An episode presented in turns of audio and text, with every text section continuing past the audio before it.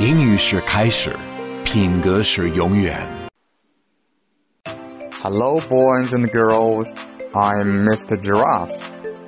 亲爱的宝贝们，你们好呀！我是你们的小鹿哥哥。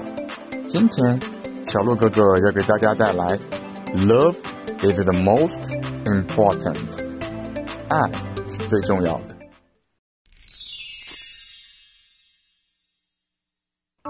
There was a young wife who had just received her driver's license a short time before. 有一位年轻的太太刚取得驾照不久。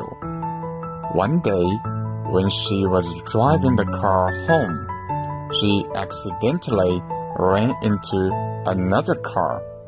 有一天，她开车回家的时候，不小心碰到了另外一辆车子。 Fortunately, it was not a serious accident. Only the bumper was damaged. 幸运的是，这个车祸不是很严重，只有保险杠撞坏了。The problem was her husband had just bought the car the previous week. 问题是，这辆车子 是她先生前一个礼拜才买的新车。She was so nervous. She began to cry.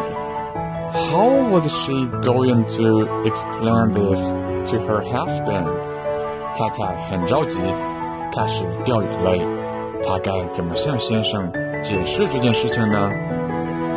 As she was exchanging information with the other party， 当她在跟对方交换资料的时候，she noticed that in the envelope with her insurance card there was a slip of paper。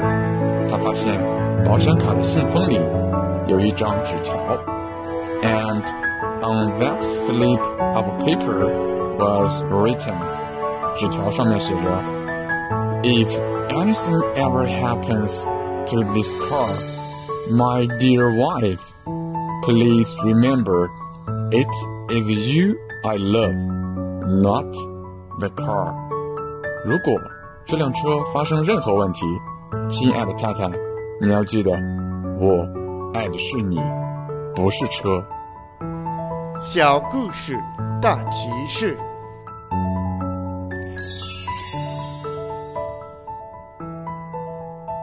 当我们发生困难的时候，到底哪一个对你最重要？是人还是事？当你快要发脾气的时候，可以问问自己，你真正爱的是哪一个？如果爱是你生命的基础，你可以接纳包容很多很多事。想要让宝贝习得更多品格力，请继续关注小鹿哥哥。